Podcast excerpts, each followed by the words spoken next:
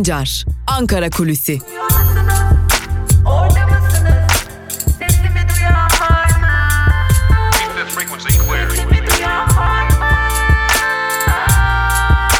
Özgürüz Radyo. Özgürüz Radyo. Özgürüz Radyo'dan ve Ankara Kulisi'nden günaydın sevgili dinleyiciler. Takvim yapraklarımız 7 Ekim 2020'yi ve çarşamba gününü gösteriyor. Evet haftanın 3. günündeyiz. Dün Türkiye Büyük Millet Meclisi'nde yeni yasama yılının ilk meclis grup toplantıları vardı. Tabii ki bitmedi grup toplantıları. Grup toplantıları devam edecek. E, bugün de AKP grup toplantısı gerçekleştirilecek. E, geçtiğimiz e, dönemde de aktarmıştık AKP grubu muhalefet ne diyor, neler konuşuyor gibi e, söylemlere bakabilmek için bir gün sonrasına alınmıştı ve bu toplantılar artık bir gün sonra gerçekleştirilecek.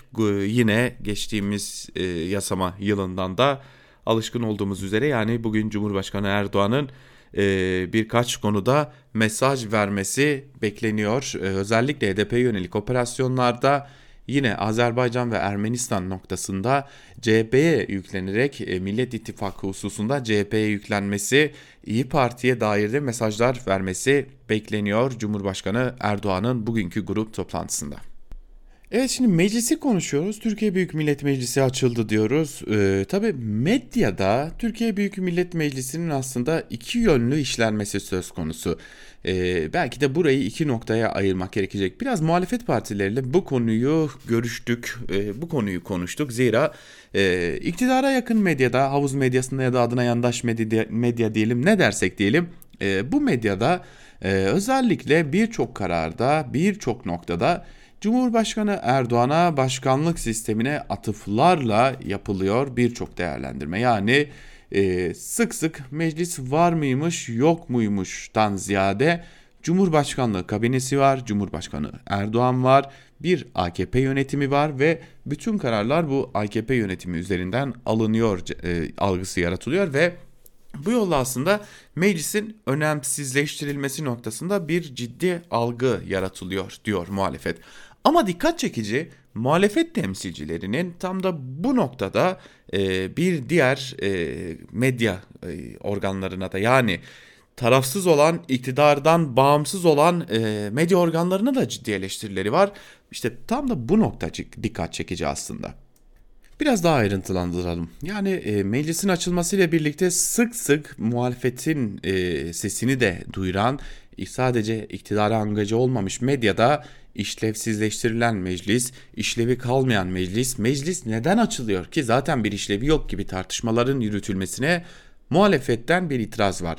Elbette AKP iktidarının muhalefet e, muhalefetin bulunduğu meclisi işlevsizleştirmek istediği görüşüne katılıyor e, e, muhalefette ama burada bir parantez açarak meclisin önemine, meclisin varlığının önemine hiçbir şekilde e, neredeyse birkaç e, medya organındaki birkaç haber dışında atıf yapılmamasının önemli bir eleştiri konusu olduğunu belirtiyor muhalefet temsilcileri ve meclisin önemsizleştirilmesi noktasında e, bu cümlelerin yani bu tarz bilgilerin sık sık dile getirilmesinin de medyanın e, meclisin meclisten halkın beklentisinin düşmesine ve meclisi artık halkın görmezden gelmesine, meclis yokmuş gibi davranmasına da e, sebep olduğunu belirtiyor. Bu da fazlasıyla dikkat çekici bir durum. Bunu da dile getirmiş olalım. E, muhalefet bunu önemli bir eleştiri noktası haline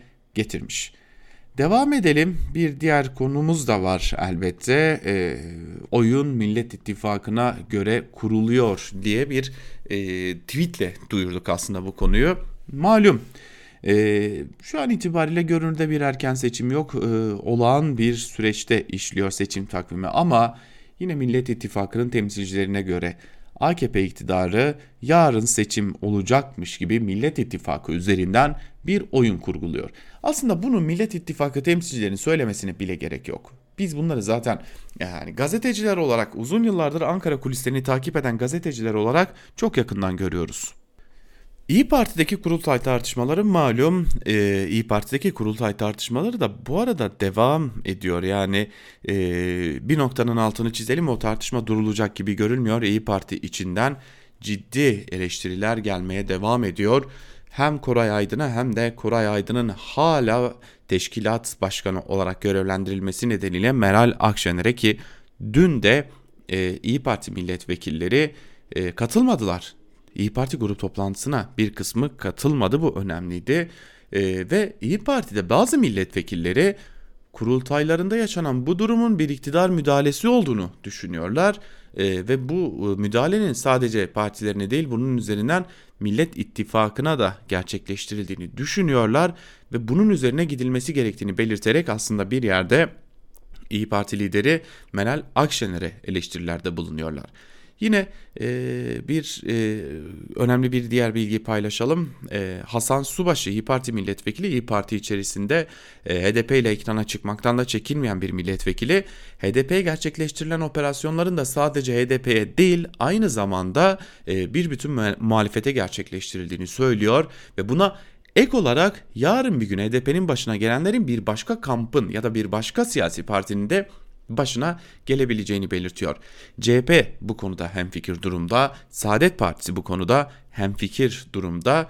Tabii tüm bunları topladığımızda iktidarın AKP'nin ve MHP'nin yani bu koalisyonun e, adına Cumhur İttifakı dense de Türkiye'deki mevcut haliyle e, dışarıdan destekli koalisyonun ortaklarının ortaya koydukları e, bu durumun oyunu tamamen Millet İttifakı üzerinden kurma şeklinde olduğunu görüyoruz.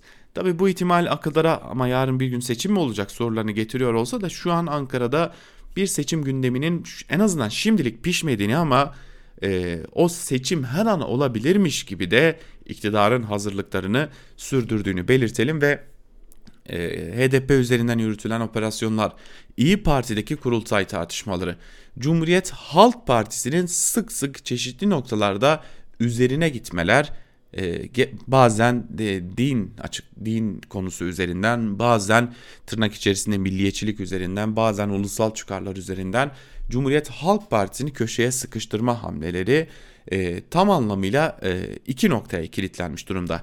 Bir, HDP'yi hareket edemez hale getirmek. İki, İyi Parti'nin e, Millet İttifakı'ndan acaba koparabilir miyiz ya da araya bu noktada bir sorun çıkarabilir miyiz noktasına kilitlenmiş durumda ve eğer bunu başaramıyorlarsa da en azından İyi Parti içerisinde bir bölünme bir huzursuzluk yaratabilir miyiz hedefinin güdüldüğü de e, sadece İyi Parti içerisinde değil e, İyi Parti'de grup toplantısına katılmayan milletvekili arasında da değil kah CHP'de kah HDP'de diğer partilerde de konuşulmaya ve tartışılmaya devam ediliyor. Totalde özetleyecek olursak tam anlamıyla Cumhur İttifakı ya da AKP-MHP koalisyonu oyunu Millet İttifakı'nı dağıtmak, Millet İttifakı arasında sorunlar yaratmak üzerine kurmuş gibi görünüyor ve tüm bunları yarın seçim olacakmışçasına da hızlı ve kararlı biçimde devam ettiriyor. Bakalım neler olacak, muhalefet ne cevap verecek? Yarın da muhalefetin ne gibi cevaplar verebileceğine dair kimi bilgileri de yine Ankara kulisinde sizlerle paylaşmayı sürdüreceğiz. Özgürüz Radyo'dan ayrılmayın, hoşçakalın.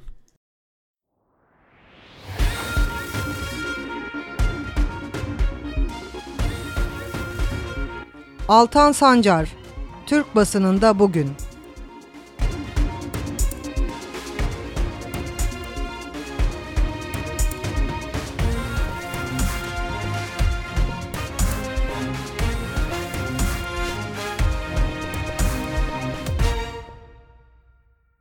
Türkiye basınında bugün programımızdan ve Özgürüz Radyo'dan tekrar merhaba sevgili dinleyiciler. Evet hafta içi her gün gazete manşetlerini ve günün öne çıkan yorumlarını aktarmak üzere sizlerle birlikte oluyoruz. Ne mutlu ki bugün de o günlerden biri. Bir gün gazetesiyle başlayalım. Bir günün manşetinde krize karşı reçete acıyı baleyle sözleri yer alıyor. Ayrıntılara bakalım. Sarayın günlük harcaması 10 milyon lirayı aşmışken Erdoğan tepki çeken bir açıklama yaptı. Müminin görevi yoklukta sabretmektir. İşsizlik ve yoksulluk yurttaşı her gün biraz daha zorluyor. Merkez Bankası'nın dünkü açıklamasına göre Türk lirasının değer, değeri son 26 yılın en düşük seviyesine geriledi. Tablo bu iken AKP'li Cumhurbaşkanı Erdoğan'dan çarpıcı bir açıklama geldi.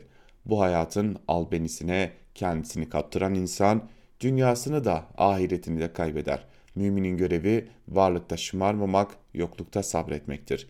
Gerçek mümin acıyı bal eğleyendir.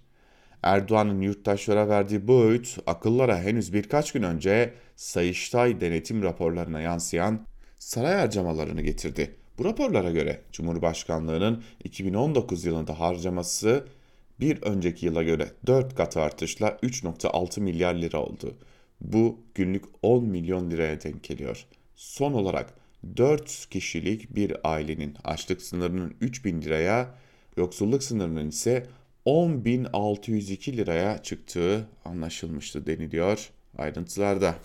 Daha da ne söylensin ayrıntılarda yani. Ne vergi yükü ne denetim var başlıklı bir diğer habere bakalım. İktidarın arka bahçesi olarak kullanılan vakıfların vergi muafiyeti kurallarına uymadığı ve denetimlerinin yeterli olmadığı ortaya çıktı. AKP iktidarı döneminde sayıları katlanarak artan vakıfların vergi muafiyeti denetimlerinin yetersiz olduğu anlaşıldı. Sayıştay'a göre muafiyet için gelirin üçte ikisini belli amaçlara harcama zorunluluğuna uymayan vakıflar var. Sayıştay'ın Vakıflar Genel Müdürlüğü'ne ilişkin tespitleri bunlarla da kalmadı. İdarenin 10 yıldır çeşitli üniversitelere mevzuata aykırı biçimde toplam 277 milyon TL borç verdiği öğrenildi. Üniversitelerin ismi açıklanmadı ama biz tahmin edebiliyoruz tabii ki onları. Evrensel Gazetesi ile devam edelim. Karar iktidarın sorumluluk velinin sözleri yer alıyor manşette ve şunlar kaydediliyor. Okul öncesi ve birinci sınıflarla başlatılan yüz yüze eğitimin kapsamı tüm ilkokul öğrencileri ile 8. ve 12. sınıfları da kapsayacak şekilde genişletildi.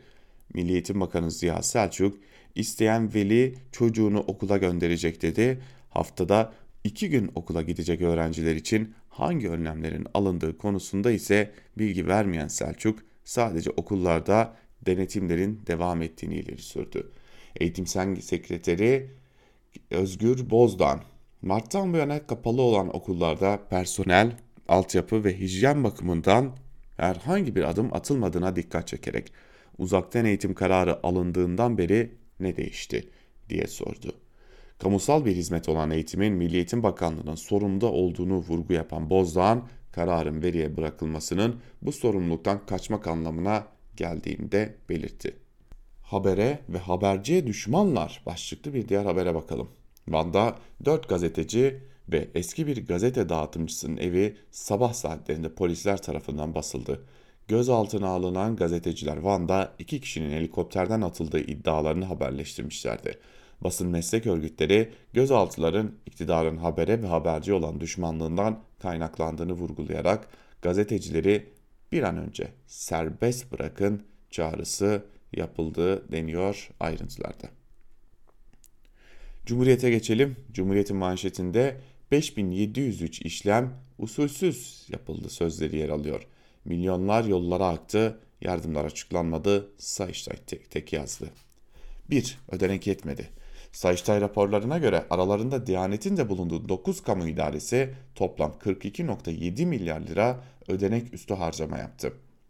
Yedek ödenekten en fazla aktarma 15 milyar lira ile karayollarına yapıldı. Denetimlerde toplam 5703 bulgu saptandı. 134 kamu idaresi yardım yaptığı yerleri raporlamadı.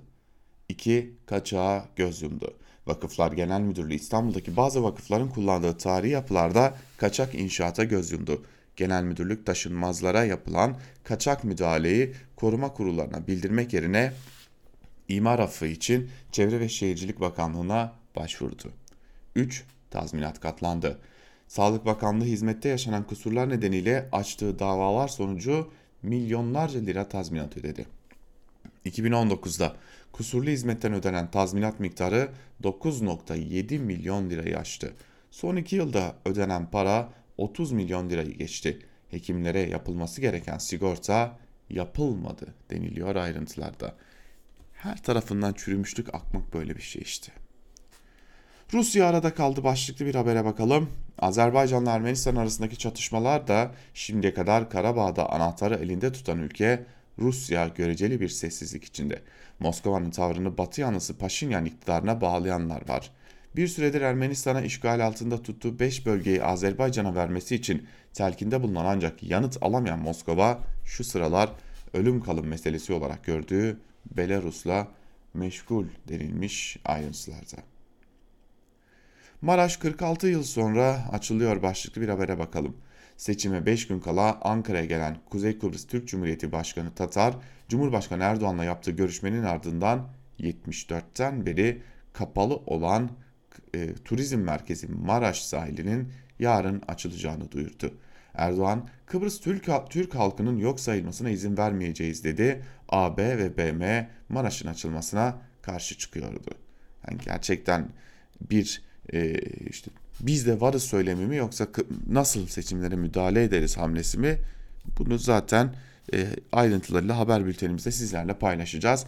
Özgür Haber'i kaçırmayın diyelim. Ve Yeni Yaşam ile devam edelim. Yeni Yaşam'ın manşetinde çıplak gerçeği gizleme telaşı sözleri yer alıyor. Ayrıntılar ise şöyle.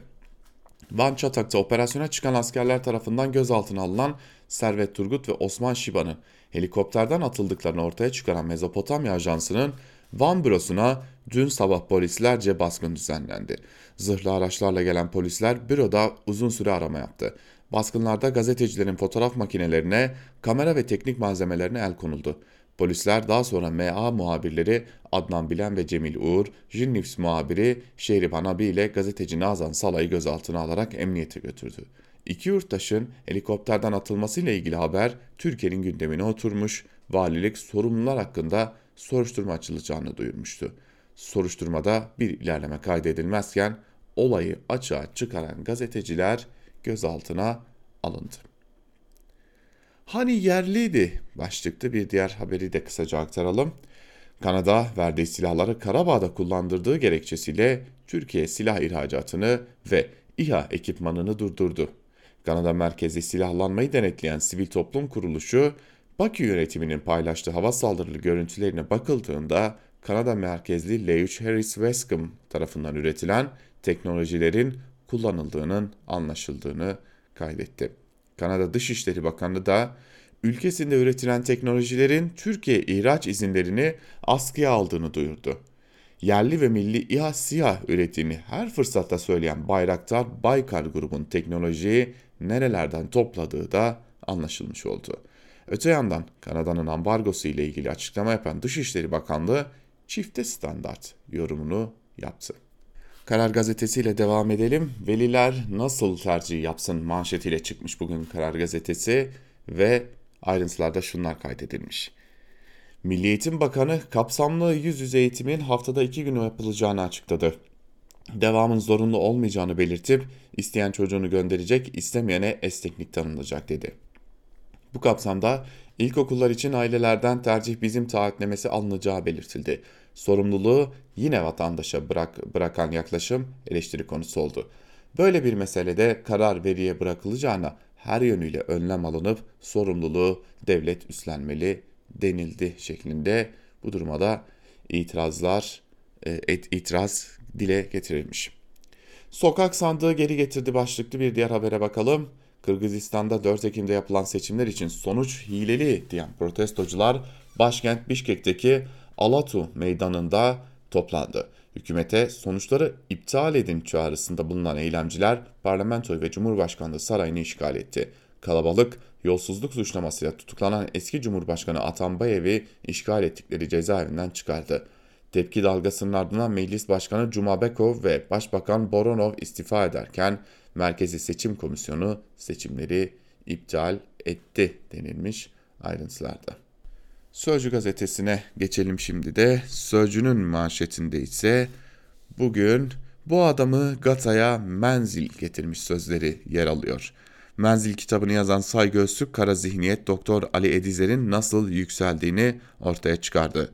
Cumhuriyet değerlerine ve masum insanlara yönelik çirkin mesajlarının mesajlarından sonra görevden alınan Edizer, Menzil Şeyhi'nin vekilliğini yapmış bir isim. Ali Edizer, 99-2000 arasında Kayseri İl Sağlık Müdür Yardımcısıydı. Aynı zamanda Menzilşehir'in şehirdeki vekiliydi. Edizer, Recep Akdağ Sağlık Bakanı olduğu 2009'da Tedavi Hizmetleri Genel Müdür Yardımcılığına getirildi. Akdağ görevden alınınca Menzilşehir'in damadı Hasan Çağıl Genel Sağlık Sigortası Genel Müdürlüğüne atandı. Çağıl, Edizer'i yanına aldı. Ali Edizer'i daha sonra Sağlık Bakanlığı Müsteşarı Nihat Dosun sahiplendi, danışman yaptı. Recep Akdağ tekrar bakan olunca Edizer'i özel kalem müdürü yaptı. Menzil Şeyhi'nin torunuyla evli Cemalettin Aykaç'ın Gata'ya atanmasından sonra Edizer burada başhekim yardımcısı oldu. Menzilciler bakanlıkta gücünü koruyor denilmiş ayrıntılarda. Millet İttifakı'nın derdi milletin geçim derdi başlıklı bir habere bakalım. CHP lideri Kılıçdaroğlu şunları söylemiş. Bu yıl 335 bin esnaf dükkan kapattı. Sadece İstanbul, Ankara ve İzmir'de 35 bin esnaf battı. Bir ekonomik buhran yaşıyoruz. Yıllardır yapılan yanlış ekonomi politikaları yüzünden bu hale geldik. Esnafa destek verilmeli demiş. İyi Parti lideri Meral Akşener ise şunları kaydetmiş. Bir ülkenin ekonomi bakanı ben dövize bakmıyorum diyebilir mi? Allah aşkına damat bey sen nereye bakıyorsun? Vatandaş sizden işsizliğe, pahalılığa çözüm bulmanızı bekliyor. Sorunları çözemiyorsunuz demiş Meral Akşener de yaptığı açıklamada. Katar Kraliyet ailesi Yalova'da saray yaptırıyor başlıklı bir haberi de aktarmış olalım. Kanal İstanbul güzergahında 44 dönüm arazi almalarıyla gündeme gelen Katar e, Kraliyet ailesi Yalova'da 10 bin metrekarelik bir saray kompleksi inşa ettiriyor. Katar emiri El Thani ile el sıkışan Türk şirket sarayda tüm detayların konfor ve lüks yaşam algısı üzerine kurgulandığını açıkladı. Hayırlı olsun. Demek ki e, bir takım yatırımları var ki orada e, bu yatırımları kontrol edebilmek, yürütebilmek adına bir saray inşa edilecek. Çünkü bunun da başka açıklaması, izahatı olamaz. Devam edeceğiz gazete manşetlerine elbette. Ee, biraz da hükümete yakın gazetelere göz atalım şimdi. Bu konuda ilk gazetemiz Milliyet. Milliyet'in manşetinde Karabağ'a ikinci taarruz sözleri yer alıyor ve ayrıntılarda şunlar kaydedilmiş sevgili dinleyiciler. Azerbaycan ordusu Karabağ'ın güney cephesinde yeni bir büyük bir operasyon başlattı. Ermenistan ordusunda dehşet lakaplı ile bilinen Albay Glatsyan öldürüldü denmiş tek başına ordu gibi. Azerbaycan cephe hattının farklı noktalarında birkaç stratejik tepeyi Ermeni güçlerinden temizledi.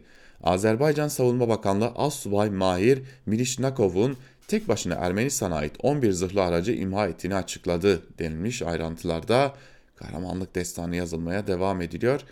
Neyse ki biz Milliyet gazetesinden, Sabah gazetesinden, Hürriyet'ten bu kahramanlık destanlarına alışkınız. Şantaja boyun eğdiniz başlıklı bir habere bakalım. Cumhurbaşkanı Erdoğan dün Almanya Başbakanı Merkel ile video konferansla görüştü. AB zirvesinde Yunanistan ve Kıbrıs Rum yönetiminin baskı ve şantajlarına boyun eğildiğini söyleyen Erdoğan, Libya'da da sağda sallanan sükunet sayesinde ortaya çıkan fırsatın heba edilmemesi gerektiğini ifade etti. Görüşmede istikşafi görüşmelerin yol haritası da ele alındı denilmiş ayrıntılarda. Alınsın bakalım neler çıkacak. Yeni bir kriz bulduk şimdilik. O yüzden bir süre böyle idare edebiliriz gibi görünüyor. Bu arada e, Azerbaycan ve Ermenistan çatışması savaşı devam ederken Diyarbakır'da surlara Azerbaycan bayrağı asılmıştı. E, hem valilik hem de büyükşehire kayyum olarak atanan e, kişi tarafından. Diyarbakır'ın e, geçmişi bir Ermeni top, e, şehri aynı zamanda Ermenilerin çok yoğun yaşadığı bir şehir. Buraya Azerbaycan bayrağı asarak neyin mesajını vermeye çalıştıklarını da buradan bir sormuş olalım. Hürriyete geçelim. Hürriyet'in manşetinde ise okulların yeni yol haritası sözleri yer alıyor. İlkokul 2, 3, 4, ortaokul 8 ve lise 12. sınıflar 12 Ekim'de yüz yüze eğitime başlıyor. Milli Eğitim Bakanı Ziya Selçuk okullarda nasıl bir yol izleneceğini ayrıntılarıyla anlattı. Yüz yüze ve uzaktan eğitim birlikte yürütülecek. Öğrenciler haftanın iki günü okulda olacak. Yoğunluk oluşmaması için öğrenciler gruplara ayrılacak. İstemeyen veli çocuğunu okula göndermeyebilecek. Okula gitmeyen öğrenci devamsız sayılmayacak ama uzaktan eğitime katılması zorunlu olacak. Aynı açıklamayı ben de dinledim. Hürriyet de aynı açıklamayı taşımış gördük manşetini ama çok da öyle ayrıntılı değildi. İnşallahlı, maşallahlı, temennili yapacağız, edeceğiz, inanıyoruz, güveniyoruz denilerek e, geçiştirilen bir açıklamaydı aslında öyle çok da ayrıntılı değildi. Evet, Hürriyet'in manşetinde de bugün bu yer almış. Maraş yarın açılıyor var. Sığınakta tek başına diyerek bir Azerbaycan'dan e, birine e, destansı bir hikaye aktarılmış Hürriyet'te de. Ve geçelim sabaha şimdi. İktidarın göz bebeği Sabah gazetesinin manşetinde ise aşk olsun Türk halkı sözleri yer alıyor ve Azerbaycanlılar Türkiye'nin desteğine duacı aşk olsun kardeş Türk halkına ve Cumhurbaşkanı Erdoğan'a. Azerbaycan ordusuna karşı bozguna uğrayan Ermenistan'ın top ve füzelerle hedef aldığı yüz binlerce sivil cephe hattından iç bölgelere göç etti, yol kenarlarında ve arabalarda yaşayan Azeriler sabah aracılığıyla Türkiye'ye mesaj verdi. Bu savaşta kardeş Türkiye bize çok destek oldu. Aşk olsun Türk halkına, aşk olsun Cumhurbaşkanı Erdoğan'a. Cumhurbaşkanı Erdoğan bizim sesimiz soluğumuz oldu. Türk halkına minnettarız denilmiş. Evet buradan da hem bir destan ve tabii ki hem de bir AKP övgüsü çıkaran sabaha da buradan bir alkış yollamış olalım. Bakalım başka neler var sabahta Macron'un yaptığı e, hadsizlik, edepsizlik ve provokatörlük denilmiş. Geçtiğimiz gün görüştüğü Macron'u, telefonla görüştüğü Macron'u hedef almış Erdoğan yine. Habere sadece bir cümleyle devam aktaracağım. Kalyon'dan KKTC'ye 108 gün sonra yeniden hayat suyu. Kalyon İnşaat bildiğiniz üzere Türkiye'den Kıbrıs'a giden içme ve kullanım suyunun e, deniz altındaki şebekesini döşemişti. Milyarlarca lira harcanarak, ödenerek daha doğrusu kalyona döşettirilen bu boru hattı patlamıştı. Ve garantili olması gerekirken kalyona yeniden ücret ödenerek burası tamir ettirilmişti. Ondan sonra da kalyona bir övgü dizilmiş burada da Neyse ki e, yandaşın cebine gitmiş para. Yabancıya gitmedi. Yani bizim için yabancı da herkes için yabancı değil. Yeni Şafak'la devam edelim. Yeni Şafak manşetinde Maraş 46 yıl sonra açıldı sözleri yer alıyor. Cumhurbaşkanı Erdoğan ile KKTC Başkanı Ersin Tatar Ankara'da tarihi bir karar açıkladı. Kıbrıs'ta 74'ten bu yana sivillere kapalı olan Maraş yarın açılıyor. Tatar, halkın perşembe sabahtan itibaren Maraş sahiline gidebileceğini söyledi. Maraş'ın bütünüyle açılmasını temenni ettiklerini belirten Erdoğan da bu konu Kuzey Kıbrıs Türk Cumhuriyeti makamlarına her türlü desteği vermeye hazırız. Şimdi önce bir Maraş'ı kısmen açalım, sahil açılsın. Eğer bizim bu müdahalemiz yerinde olur. E tabi bir de e, suyu da yeniden e, tam da seçimleri birkaç gün kala göndermişiz ya. Tatar seçilirse ki bizim istediğimiz o çünkü kendisi her konuda Türkiye Türkiye'nin isteklerine göre çalışacağını dile getirmiş. E, Tatar da seçildikten sonra bakarız yolumuz. Hani açar mıyız açmaz mıyız bilinmez ama en azından Tatar'ı seçtirmiş oluruz. Rahat olmuş, rahatı görmüş oluruz. Ve son olarak Yeni Şafak'tan bir haberi daha aktaralım. Ambargo tehdidi sökmez başlıklı bir haber. Kanada Bayraktar TB2'nin Karabağ'da kullanılmasını kullanılmasını gerekçe gösterip Türkiye'ye SİHA'larda kullanılan kameraların satışını durdurdu. Ancak Kanada Barış Pınarı Harekatı'nda da ambargoyu gündeme getirdiği için Aselsan'ın elektro-optik sistem ketslerinin üretim süreci hızlanmıştı. Bayraktar ve Ankalar üzerinde test edilen sistemin seri üretimi yapılacak. Neyse ki biz söylemedik siz söylediniz. SİHA'larınız, İHA'larınız yerli ve milli değilmiş. Güle güle kullanın. Ve Akit'e bakalım. Sen kimsin haddini bil manşetiyle çıkmış. Akit ve e, Macron hedefte tabii ki. Camiler ve din görevlileri haftası programında konuşan Erdoğan, İslam dünyasının her yerinde krizde. Yeniden yapılandırılmalı diye küstahça sözler sarf eden Cum Fransa Cumhurbaşkanı Macron'a ağzının payını verdi. Macron'un sözlerinin provokasyon olduğunu ifade eden Erdoğan, Macron'un yaptığı hadsizlik edepsizliktir. Macron sen kimsin demiş ve e, tabii ki burası da e, Akit de bunu manşetine taşımış. Çaresiz kalan Ermeni insanlık suçu işliyor demiş e, Azerbaycan'a giden Çavuşoğlu ve bunu, bunu haber olarak aktarmış. Biz söylemekten bıktık siz e, herhalde bunu e, böyle aktarmaktan mutlu oluyorsunuz. Ermeni değil Ermenistan savaşın tarafıdır. Gazete manşetlerini böylelikle noktalamış olalım ve günün öne çıkan yorumlarında neler var onlara göz atalım şimdi de. Artı gerçekten Ayşe Yıldırım ile başlayalım köşe yazılarına. Devlet gazetecilere Türk'ün gücünü gösteriyor manşetiyle e, başlıklı bir yazı kaleme almış Ayşe Yıldırım ve bir bölümünde şunları kaydetmiş. Nisan 2016 DİHA muhabiri Nedim Türfent'in haberi bomba gibi düşüyordu Türkiye'nin gündemine. Hakkari'nin Yüksekova ilçesinde bir inşaat şantiyesinde 52 işçi ters kelepçelenip yüzü koyun yere yatırılmıştı. Etraflarındaki özel harekat timleri vardı. Başlarındaki komutan bağırıyordu. Türkiye Cumhuriyeti Devleti'nin gücünü göreceksiniz. Ne yaptı lan bu size bu devlet? Türk'ün gücünü göreceksiniz. Başka bir ülkede olsa yer yerinden oynardı. Ama işkence Türkiye'de olunca yapana değil de duyarana, duyurana ceza verilir. Nedim Türfent önce JITEM adlı sosyal medya hesaplarından ölüm tehditleri aldı ardından özel hareket timleri tarafından aranmaya başladı. Akrabaların olduğu köye baskın düzenlendi. Nedim Türfent nerede onu bulmamız gerekiyor diye dedi timler. 12 Mayıs'ta gözaltına alındı Türfent.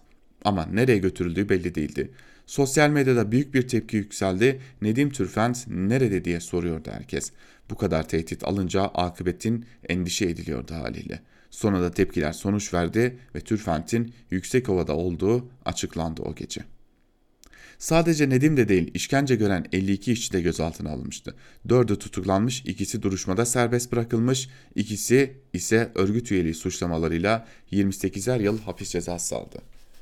Video görüntüleriyle ilgili Başbakanlık İçişleri Bakanlığı'na inceleme talimatı verdiğini açıklamıştı. Hakkari Valiliği de soruşturma başlattığını söylemişti. Ama sonuçta işkenceciler değil, işkenceyi ortaya çıkaran gazeteciye ceza verildi. Bugün de benzeri bir durumu yaşıyoruz. Mezopotamya Ajansı Van Bürosu, Jün News'in Van muhabiri 4 gazetecinin evi dün sabah polisler tarafından basıldı. Mezopotamya Ajansı muhabirleri Cemil Uğur ve Adnan Bilen ile Jinnis muhabiri Şehriban Abi ile gazeteci Nazan Sala gözaltına alındı ve 24 saat avukat kısıtlaması getirildi. Başta Cemil Uğur olmak üzere bu gazeteciler Van'da iki köylünün helikopterden atılması olayını duyuran gazetecilerdi. Helikopterden atıldıktan sonra yaşamını yitiren Servet Turgut'un ağabeyi Naif Turgut tepki gösteriyordu gazetecilerin tutuklanmasına. Cemil ve arkadaşları haber peşinde koştu, iki köylünün helikopterden atıldığını belgeledi. Tıpkı Nedim gibi onlar da işkenceyi kamuoyuna duyurdu ve bu nedenle susturulmak isteniyorlar. Türk'ün gücünü göreceksiniz demeye devam ediyor devlet. Kürtlere işkence yapıyor, Kürtleri helikopterden atıyor. Bunu duyuran gazetecileri de cezalandırıyor demiş Ayşe Yıldırım yazısının bir bölümünde. Bir gün gazetesinden Timur Soykan'la devam edelim. Cinayetteki skandallar başlıklı yazısının bir bölümünde Soykan şunları kaydediyor. Haziran 2014'te Nor 1 isimli gemisiyle Yunanistan'a getirilen 2.1 ton eroin 10 gün ara arayla yapılan iki operasyonda yakalanmıştı. Bu uyuşturucunun Zindaşti, İran asıllı Çetin Koç, İranlı Esfendiyar Gigi ile Orhan ve İlhan Ünvan kardeşlere ait olduğu iddia edilmişti. Tabii ki hepsi bu iddiaları yalanladı ancak uyuşturucu baronu olduğu iddia edilen bu isimler arasında 2.1 tonluk eroin yakalanmasından sonra büyük bir savaş başladı. 26 Eylül 2014'te İstanbul Büyükçekmece'de Zindaşti'nin aracına pusu kuruldu. Hedef Zindaşti ancak araçtaki 19 yaşındaki kızı ve şoförü öldürüldü. Zindaşti kızı ve şoförü olan Orhan Ünvan ve Çetin Koç'un öldürttüğünü iddia etti. Yunanistan'daki uyuşturucuyu benim ihbar ettiğimi düşünerek beni öldürmek istemişlerdi dedi. Orhan Ünvan 2015'te Belçika'da yakalanarak Türkiye'ye iade edildi. Zindaşti'nin polislere rüşvet vererek hakkında kumpas bir dava açtırdığını savundu. 4 yıl tutuklu yargılandı. Kardeşi İlhan Ünvan'a da iki cinayeti azmettirmekten müebbet hapis sistemiyle dava açılmıştı. Bu suçlamanın yanı sıra pek çok suçtan aranan İlhan Ünvan hiçbir zaman yakalanamadı. Bu sırada Baronlar Savaşı'nda oluk oluk kan akıyor, dünyanın dört bir yanında cinayetler işleniyordu. Yunanistan'da yakalanan uyuşturucu sevkiyatının organ, organizatörü Esfendiyar Gigi İstanbul'da İstanbul'a kaçtıktan sonra kayboldu. Öldürülüp cesedine demir bağlanarak Marmara Denizi'ne atıldığı iddia edildi. 22 Aralık 2014'te Orhan Ünvan'ın adamı oldukları iddia edilen Hacı Osman Sezen ve Turgay Akar Küçükçekmece'deki bir balık lokantasında kafasından vurularak öldürüldü. 6 Mayıs 2016'da Çetin Koç, Dubai'de evinin bulunduğu yüksek güvenlikli gökdelenin otoparkında susturucu takılmış silahla öldürüldü. Zindaş'ta 6 Nisan 2018'de bir operasyonla gözaltına alındı ve tutuklandı.